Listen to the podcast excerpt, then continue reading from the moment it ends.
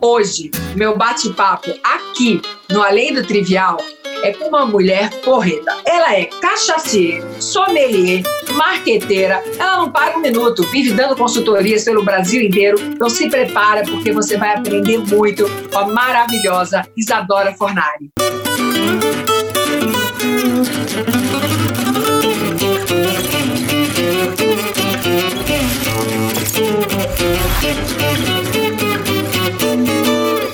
Que delícia ter você aqui, lindona. Nossa, nem me fala, muito prazer estar aqui com você, te vendo, muita saudade. Também, muita saudade. Essa quarentena tem mexido muito com a gente. Mas antes da gente entrar nesse papo de quarentena, Isa, eu quero que você conte pra gente um pouco da tua história. Como que você se tornou essa sommelier, cachacier maravilhosa que você é hoje em dia, uma referência mesmo dentro da gastronomia, enologia brasileira? Bom, uh, existe uma questão que eu acho que pode resumir bastante é, o que acompanhou a minha carreira desde o início, que é a relação com os ingredientes brasileiros. Eu sempre disse que tudo está conectado. Eu amo cachaça, sempre amei. Eu acho que ela é a mensagem mais clara que a gente pode passar sobre a relação do brasileiro com, os, com o próprio Brasil. O meu trabalho se desenvolveu muito em ir nos lugares, entender o que tem ali, o que, que as pessoas fazem, o que, que as pessoas usam, o que é uma cultura esquecida, o que é uma cultura tradicional mais um pouco negligenciada, e tentar trazer isso de uma roupa, com uma roupagem um pouco mais alegre, com um pouco mais atual, moderna, para poder integrar tudo, né? Eu acredito muito que está tudo conectado. Então, esse foi o meu trabalho até então, e agora a gente está tendo que rever um pouco desses caminhos, mas a mensagem em si eu acho que é essa. Mas eu tenho certeza que você não nasceu e falou, cara, você é cachacier. Como Não. que passou? Como que começou essa história? Como que você se tornou essa cachaceira maravilhosa que você é hoje? Ah, eu sou publicitária, né, é, de formação, fiz metade do curso de arquitetura e desde sempre fui a cachaceira da turma.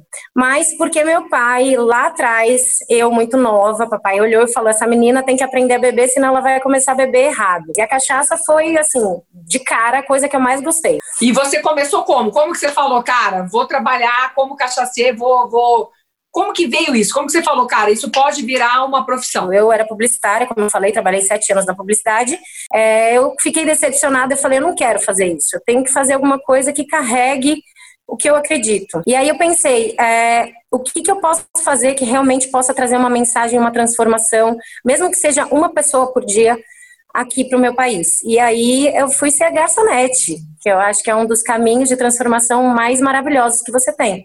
Onde você conversa com as pessoas, onde você ensina as pessoas e consegue fazer uma experiência se tornar um aprendizado e um valor. E a cachaça, no bar que eu trabalhava, deu um boom de vendas a partir do momento que eu comecei a trabalhar lá, porque eu entendia como vender ela, entendia, já que eu tomava, obviamente, né? Eu sabia como entender o cliente para passar uma cachaça, indicar uma cachaça que integrasse os, o, ao paladar que ele já estava acostumado. E assim a gente vai desenvolvendo, né? Como que você está fazendo agora? Como que está a vida para você com a chegada do Covid, com essa quarentena que a gente está vivendo? É, eu vi essa frase esses dias. Ter opção é um privilégio. E a gente está tendo ele ter a opção de estar aqui. É, e logicamente por ser por todos, né, por respeito a todo mundo, a gente tem que ficar em casa. Mas a gente tem que ser criativo também. Tem todo aquele processo, né, de negação, de raiva, de tristeza, até que você começa a falar, bom, não vai adiantar eu ficar desse jeito, né?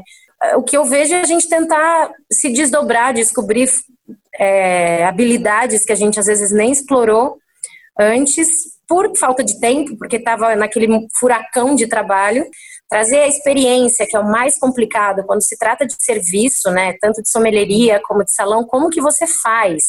Se você não tem o ser humano, como a experiência de um restaurante, a experiência de um bar, pode ser levada para dentro de casa. Não é um coquetel engarrafado, não é um prato pronto. Quem está em casa passa a ser o chefe, passa a ser o bartender.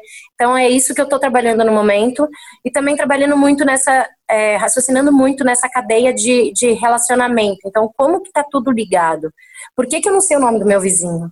Eu acho que é um momento de questionamento e eu não estou parando de escrever coisas como projetos para tentar encontrar uma forma de solucionar todos esses empates que a gente está nesse momento. Você está na fase agora de aproveitar, de certa forma, é, essa quarentena e transformá-la numa quarentena criativa para achar uma saída, né? E eu fiquei pensando assim, eu falei, será que, sei lá, Isadora agora está fazendo um programa ou mandando mensagens falando, olha, tem essa cachaça aqui super legal que você pode tomar com isso e isso, e fazendo delivery de, de cachaças, e, e aí quando você manda a cachaça, você manda de repente a receita de um drink, isso funcionaria? Você pensou em algo do gênero? Trabalhar Instagram agora, eu não acho que é a coisa mais interessante, porque tá, a internet, ela tá é, populacionada, está inflada, está todo mundo dispersando e competindo por, por atenção. Eu acho que agora é o momento de criar conteúdo e de começar a entender como aplicar esse conteúdo. Tem mil formas. A coisa que eu estou tentando mais fazer, assim, e é em off, é conversar com pequenos restaurantes, pequenos produtores e tentar oferecer para eles um pouquinho de, cara, sabe o que você pode fazer?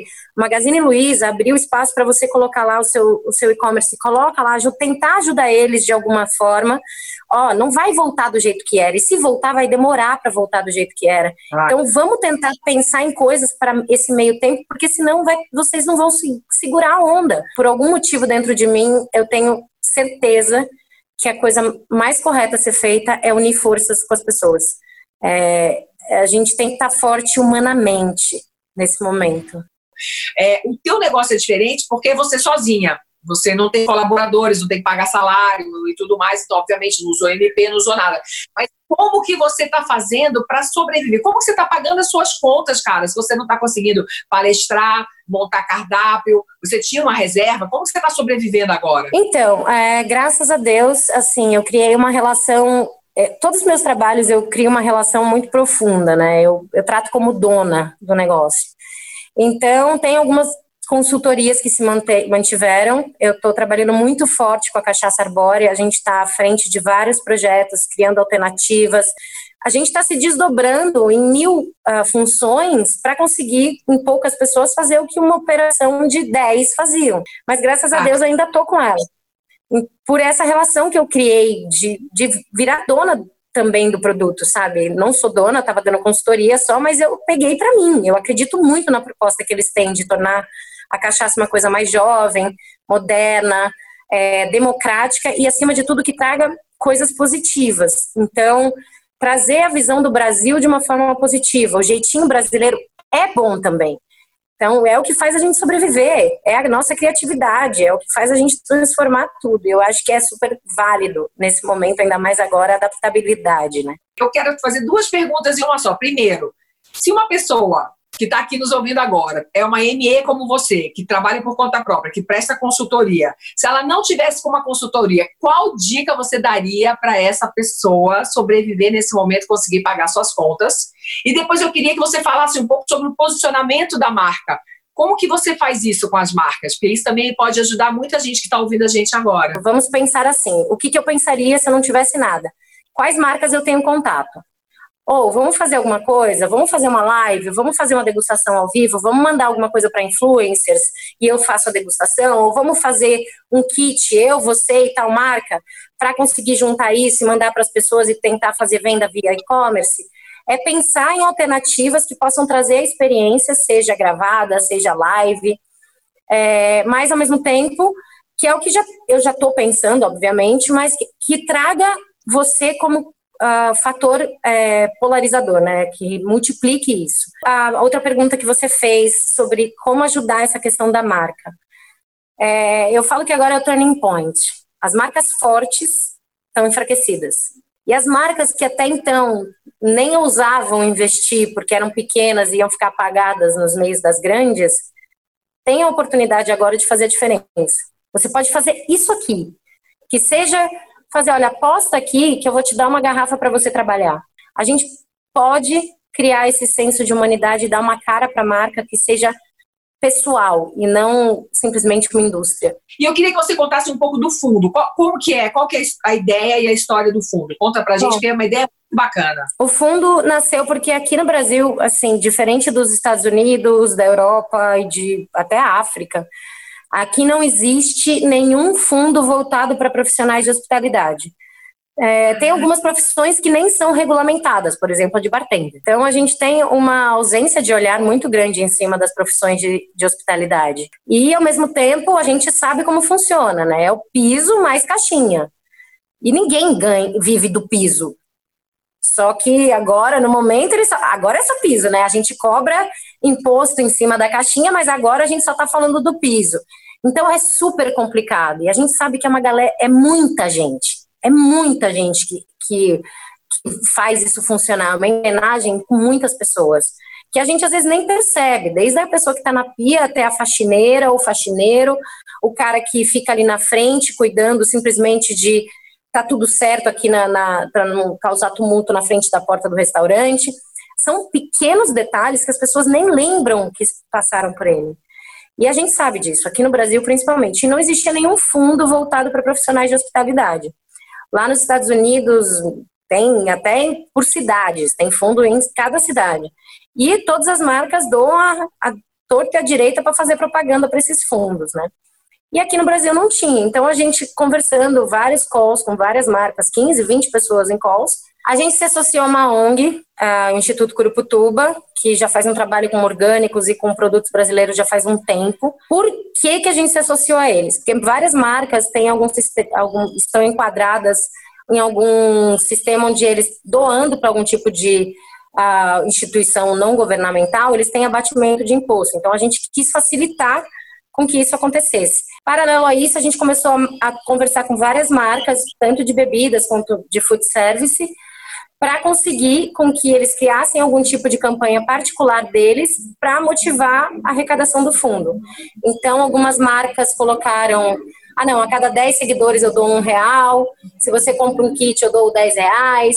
Então, a gente criou várias ferramentas paralelas e, ao mesmo tempo, lançou uma campanha viralizada de vídeos, onde todo mundo contava um pouco da sua história, o que fez e o que, que isso causou, além de colocar o desafio das pessoas fazerem, criarem oportunidades com o que tem em casa. Então, tem, faz um coquetel com o que tem em casa, faz um prato com o que tem em casa, ou o que tem no restaurante, para estimular e desafiar outras pessoas para mostrar o que estava acontecendo e como você poderia ajudar na arrecadação. Então, no fim, o que a gente quer é arrecadar vários salários mínimos para ajudar várias pessoas, porque a cada um salário mínimo, a gente converte esse salário em alimento, higiene ou medicamentos, depois de uma entrevista super rigorosa com documentação e tudo, para passar e ajudar essas pessoas em qualquer lugar do Brasil.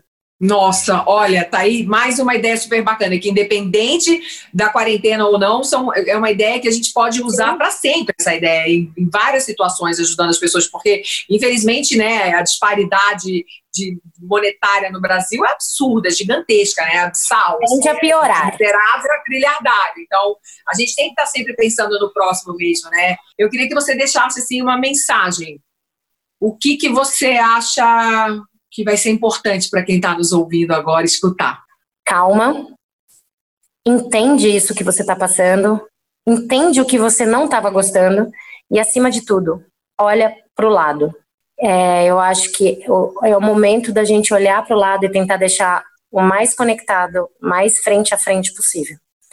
Entenda que o que está do seu lado pode ser o que está sobrando e você está precisando por aqui e ele está sobrando de lá. Então, eu acho que tem uma relação que precisa nascer. Começa a entender o que você pode fazer aonde você está, no seu bairro, na sua rua, e começa a entender como que isso pode ser positivo para todo mundo que está ali. Eu acho que essa é a mensagem mais importante que a gente pode ter. A gente tem que começar a olhar mais dentro do nosso universo, dos universos que a gente interfere e como a gente interfere. A gente tem que ter mais responsabilidade. Muito obrigada por esse bate-papo, foi uma delícia. Eu tenho certeza que você inspirou muita gente, porque você é uma mulher inspiradora, maravilhosa. Muito obrigada, cara. E a gente se vê em breve para tomar todas as cachaças do mundo e curtir muito. Obrigada mesmo. Obrigada por, por esse trabalho que você se propôs a oferecer, a, a colocar essa informação toda para todo mundo ouvir. Eu acho que isso é muito válido, é muito generoso dessa parte. Eu acho que isso é realmente a tradução do caminho de consciência de coletivo, que eu acho que é inevitável para todo mundo. Beijo, Gente, muito obrigada.